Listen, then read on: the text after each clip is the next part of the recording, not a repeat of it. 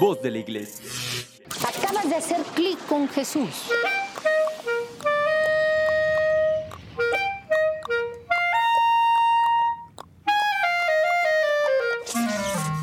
Comenzamos.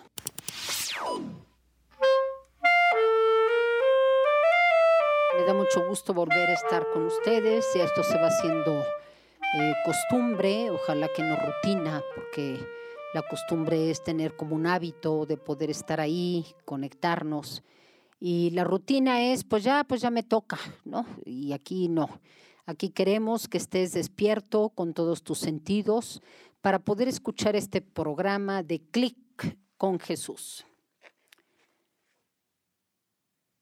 Eh, soy la hermana Lucero. No importa que no hayas estado en los otros temas, pero esperemos que este te pueda servir de algo. Este tema tiene por nombre Atrévete a creer. Uf, como que suena muy fuerte el, el título, ¿no? Atrévete a creer. Es atrevido creer, pero créanme que es maravillosa la aventura. Nuestro mundo nos empuja a no creer. Y porque es más fácil no creer en nada a nada me ato. Y nuestro mundo nos empuja a no creer. Y se da la ignorancia, la incredulidad, la indiferencia, el agnotismo. Escucha uno a los jóvenes y a mucha gente de todas las edades decir, no, yo ya no creo en nada. Yo antes creía, pero ahora ya no creo porque veo tanta falsedad veo que este sacerdote, ¿no? Y es que esta monja, pero creo que si volteamos a ver a Cristo, que es el fundamento, eh, tenemos que creer y creerle.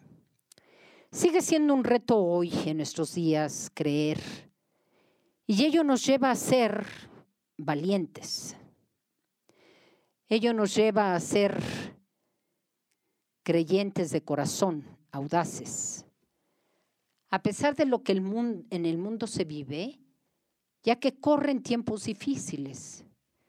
Tenemos adolescentes, jóvenes agotados, ancianos sin esperanza, no saben qué rumbo tomar, acumulan frustraciones, al por mayor, coraje, odio, enemistad, y bueno, y vamos cargando muchas cosas. La pregunta que nos debemos hacer es, ¿cuál es la imagen que tengo de Dios? Porque de ello depende nuestra relación con los demás. Escúchalo bien. La imagen que yo tengo de Dios me lleva a tratar a los demás de un modo o de otro. ¿Cómo es el Dios en quien crees o no crees? Nuestra vida nos va dando la oportunidad de darnos elementos para creer o no creer. Es decir, que tengo que ver más allá de lo que pienso y siento. Porque mi vida habla sin que yo quiera.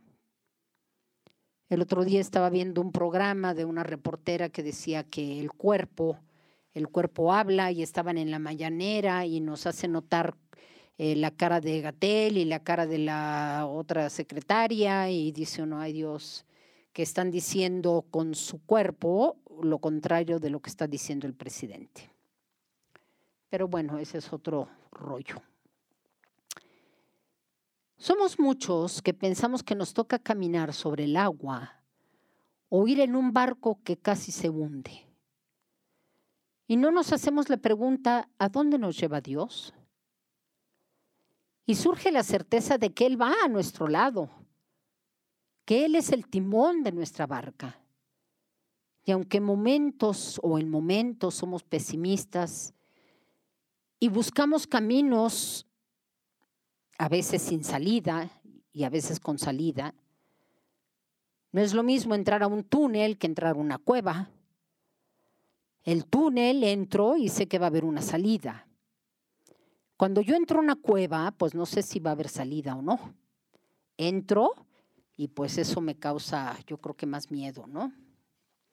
Urge buscar en nuestro mundo gente con audacia, gente que se lance, como Gandhi, como Luther King, como Teresa de Calcuta, como Carlo Acutis, como la hermana Mari, que decía, si me entrego es con todo. O sea, todo, lo doy todo. Y a nosotros ese todo, pues como que nos cuesta. Y así en el matrimonio, en la salud, en la enfermedad, en, el, en la riqueza y en la pobreza, y, pues nos da miedo, y entonces mejor, mejor ni me caso. Estos hombres han sido, estos hombres y mujeres, han sido gente que ha hecho camino nuevo con audacia, que se han comprometido hasta incluso dar la vida y vivirse desde ese sueño logrado. Y algunos no lo vieron logrado en vida. Estoy pensando en Van Gogh, un gran pintor. Pues en vida no vio nada, pero ahora es uno de los más grandes pintores. Y dice uno, ¿cómo? Pues sí, es que hay que vivirnos desde lo que creemos. Y estas personas son luz en nuestro mundo que creen que otro mundo es posible y que otra iglesia es posible. Chavos, chavas, jóvenes, no tan jóvenes. Todas esas personas hicieron propuestas exigentes, generosas. Una película, una película como Invictus de Mandela, se queda uno con el ojo cuadrado. Y estas personas redujeron los imposibles. Los sueños lo hicieron posible. Sin tener la audacia de no echarse para atrás, sino seguir adelante, vencer los obstáculos que se nos presentan. Llénate, por favor, de las ganas de lo diferente. No porque sean eslogan nuevos, plataformas que ahogan nuestro sentido del tiempo. Hay que luchar para lograr ese camino de sueño, del ideal que tenemos en mente. Por difícil que sea. Yo decía monja ni loca. Y ahorita digo monja, gracias a Dios. Implica jugarse la vida. Y te invito que con este clic con Jesús te juegues la vida. Juégatela. Eso es lo que tenemos que hacer. Jugarnos la vida implica pensar, tocar fondo, para poder así cristalizar y llevar a cabo acciones concretas de servicio, del no juzgar a los demás, de respeto, de inclusión, de diálogo con nosotros y con los demás. Tener la capacidad de intercambiar puntos de vista para enriquecerme y llegar a ser y llegar a ser, fíjense, como dice San Pablo, llegar a la estatura de Cristo. Así que necesitamos hacer clic con aquel que es la vida. Tenemos que educar nuestros ojos para saber ver las necesidades de nuestro entorno. Dice un dicho que según el cristal que tengamos en los ojos, pues de ese color vemos el mundo y a las personas. Si me pongo unos lentes amarillos, pues veré un paisaje medio amarillón. Si me pongo unos lentes negros, pues el paisaje se oscurece. No sé si tú jugaste cuando eras niño, pero yo sí jugué. Eh, cogíamos papel celofán, ¿no? Y partíamos tiritas y, y, nos los poníamos así en los ojos. ¿Y de qué color era? Y yo veo, veo, y cada quien escogía el color y, y narraba qué era lo que veía con ese color, amarillo, rojo, verde, naranja, etcétera. Con esto recuerdo una película muy bonita que yo creo que ya ni, ni la pasan, no sé si la encuentres, El niño del carrito rojo. En una parte de Estados Unidos, donde están los tornados, donde se hacen los tornados fuertes y que arrasan, pues hubo un tornado y salió en las noticias. Este tornado decía que había muchos muertos, muchas casas destrozadas, y la familia que lo estaba viendo, estaba el papá, la mamá, la hermana y el niño. Y este niño quedó tocado por la noticia que vio. Estaba incluso medio asustado. Su corazón latía a toda velocidad y le preguntó a su mamá, mamá, ¿qué podemos hacer para poder ayudar? El niño tenía los ojos húmedos, llenos de lágrimas por la situación. La mamá lo miró y lo abrazó. Y a veces así nos pasa ahora. ¿Qué podemos hacer con esta situación? Y a veces los ojos se nos humedecen de ver tanta gente sin trabajo, tanta gente que tuvo que sacar a sus hijos de la escuela, tanta gente que no tiene que llevarse a la boca.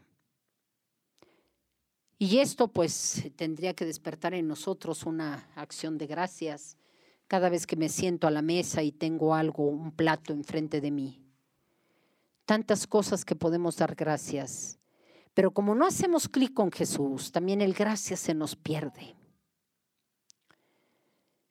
Vamos a hacer un corte y vamos retomando la historia de este niño. No te vayas, no te vayas. Sí, sí, sí, tú no te vayas, no te vayas. Estoy contigo. Ya estamos aquí de regreso para continuar con el programa de Clic con Jesús.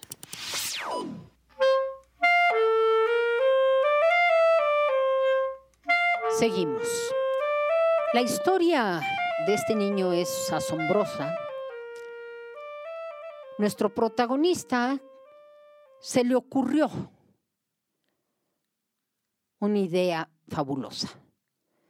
Fue con los vecinos primero, los de su cuadra, y les pedía cosas, comida,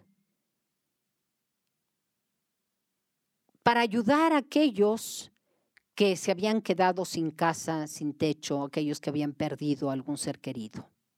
Sobre todo a la gente que de verdad, de verdad se veía en la televisión cómo estaban sufriendo. Y bueno, pues este niño empezó a juntar cositas, pero pues nada más con sus dos manos, pues llevaba dos, tres cosas y regresaba a su casa y las dejaba en el garage. Y un día se acordó que tenía un carrito rojo ahí arrumbado. Mamá, papá, les pido de favor ayúdenme porque mi carrito tiene una llanta ponchada. Pues el papá con toda calma le digo, yo te lo voy a arreglar, hijo, con mucho gusto. Total que en el carrito ya no era una cuadra la que recorría, sino se iba dos cuadras, después toda la manzana, después más cuadras, y así se fue llenando la bodega. Y pues ya sus papás ya no sabían qué hacer y lo empezaron a ayudar a repartir, a ir a los lugares donde había sido el desastre y lo llevaban para repartir las cosas. Su mamá lo acompañaba a las zonas de desastre y pensó que era pasajero. La intención del niño pasaba una semana, dos semanas, y así un día, otro día, un mes, dos meses. Y el niño seguía con la ilusión de seguir juntando cosas.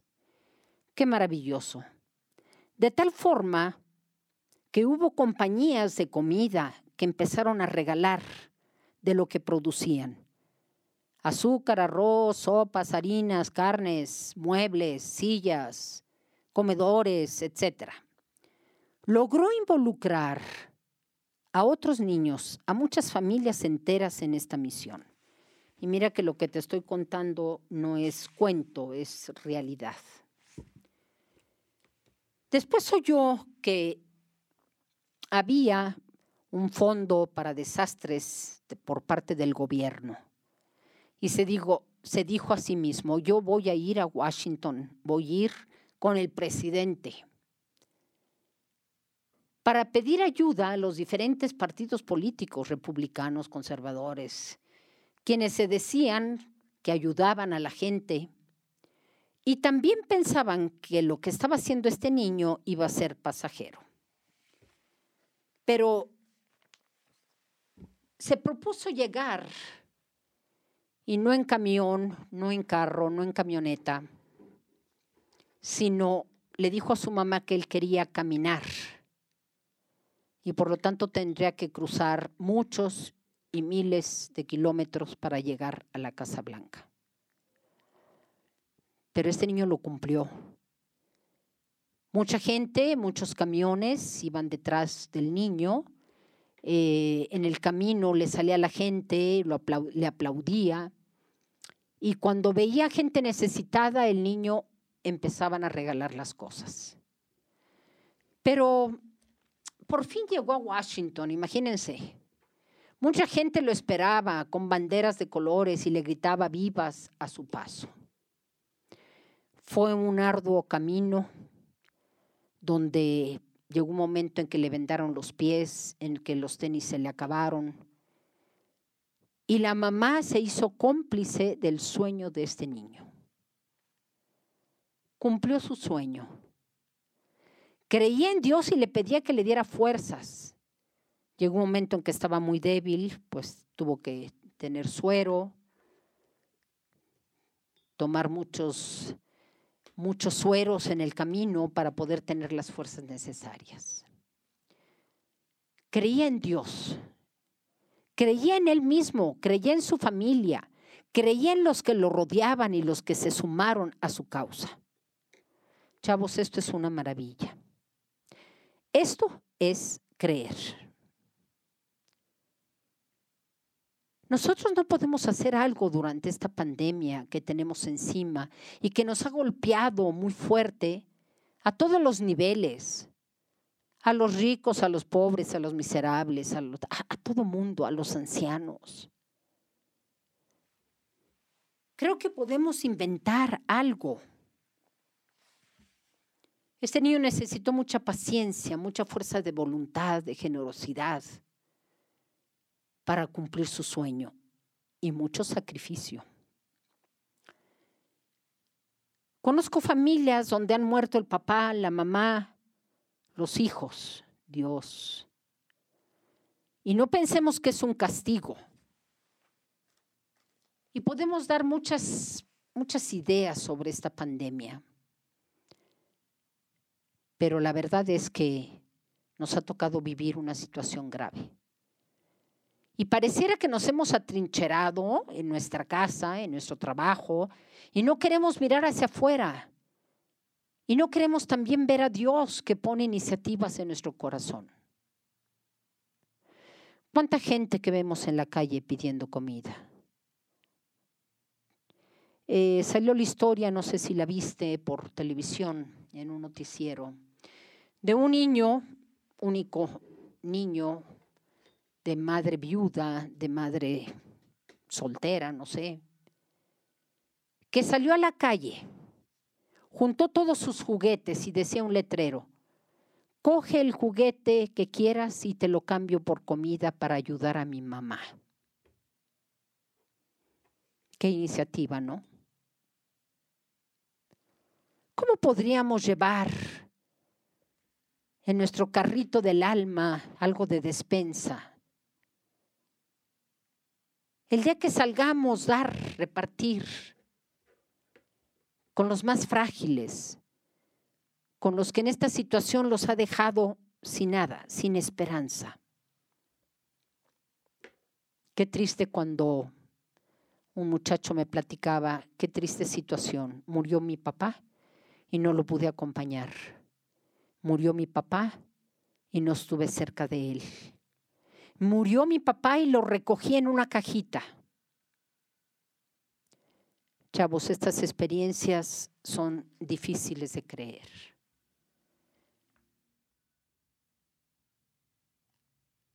Haz bolsitas de plástico, mete algo, un juguito, un sándwich. Y al primero que veas, un franelero, una gente que esté en el alto con un letrero, abre la ventana y dáselo pero dáselo con una sonrisa. Hace poquito me tocó un niño como de siete años y me pedía que le diera una moneda. Traigo una bolsa atrás en el carro, en el asiento de atrás, con alimento, y saqué una bolsa de arroz y se la di. Esa mirada que me dio ese niño me hizo el día, créanmelo. Sus ojos le brillaron y tenía ganas de llorar. Y lo único que hizo fue agachar la cabeza y darme las gracias con un, con un gesto, con un gesto, porque el cuerpo, como dije hace rato, habla. Te invito a que tengas iniciativas para hacer el bien.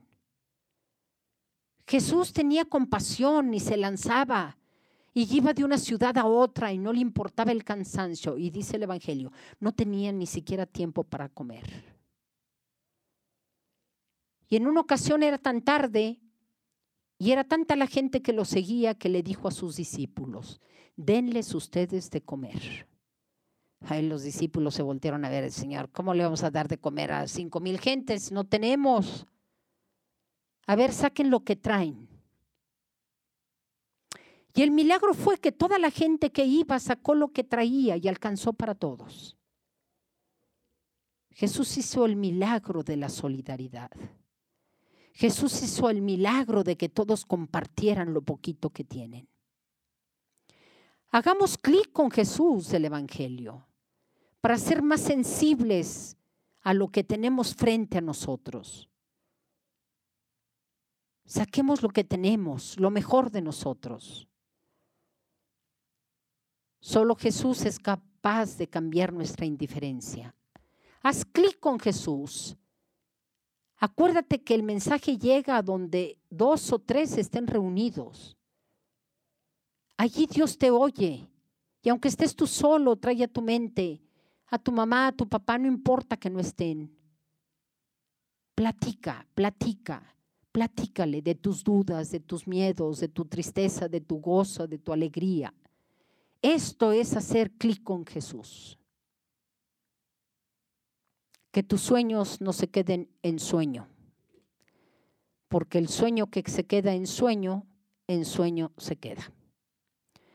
Son, son palabras paradójicas, ¿no? Que las repito de un modo y de otro, para que sepas que el sueño que no se lleva a cabo, a cabo solo queda en sueño.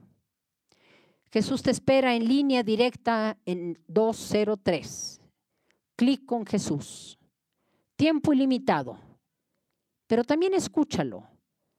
Haz clic con Jesús, pero afina tu oído para ver qué es lo que Él te pide. Espero tus comentarios en la página de la Arquidiócesis Tierra de en Medio de Tlanepantla. Clic con Jesús.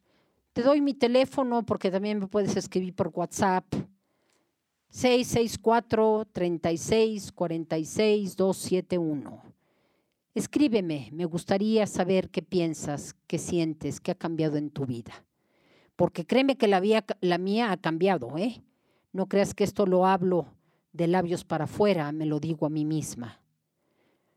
Que estés bien, buena tarde, buena semana, nos vemos dentro de ocho días. Hasta pronto.